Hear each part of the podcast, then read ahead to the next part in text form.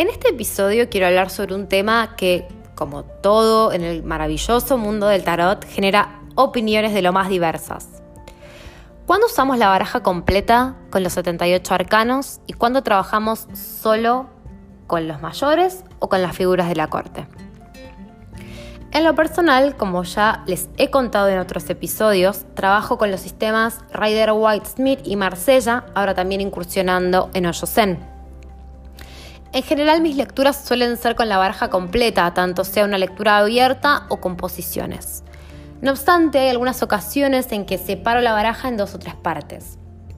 En el caso de temas muy abstractos o profundos, tanto para mí como para mis consultantes, me gusta trabajar con los arquetipos de los arcanos mayores que brindan muchísima información y en este tipo de lecturas los arcanos menores que aluden a situaciones más cotidianas tal vez no aportan esa profundidad que se está buscando en esa lectura en particular. Otra forma que tengo de separarlos es cuando empleo el tarot de Marsella sobre cualquier tema, no solo cuestiones profundas o de autoconocimiento. Divido la baraja en dos partes y hago una lectura composiciones utilizando arcanos mayores exclusivamente y a cada uno de ellos le asigno un arcano menor que me brinde los detalles más finos de ese arcano mayor que salió. Otra opción en este caso es hacer una tercera subdivisión del mazo con cartas de la corte y usarlos como un consejo final de la lectura. Una actitud que me va a ayudar y me va a servir como un aliado para enfrentar la situación de que se trate. No soy tan partidaria de este esquema porque creo que es forzar al tarot a que hable en un lenguaje de los mayores en algunas situaciones que particularmente tal vez no lo requieran, a diferencia de las lecturas más profundas de las que ya hablé hace un ratito, en las que la información arquetípica de los mayores es absolutamente necesaria. Espero que se entienda. No sé si estoy siendo clara, pero lo estoy intentando.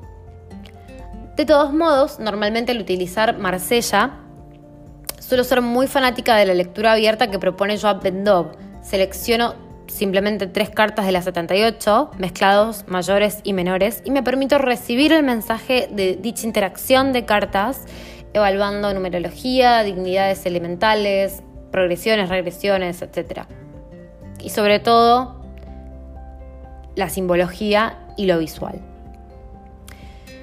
Tengan en cuenta que cuando se lee con todo el mazo, tenemos un plus, un beneficio, que radica en que podemos detectar que cuando aparecen arcanos mayores se trata de un tema de relevancia para el consultante.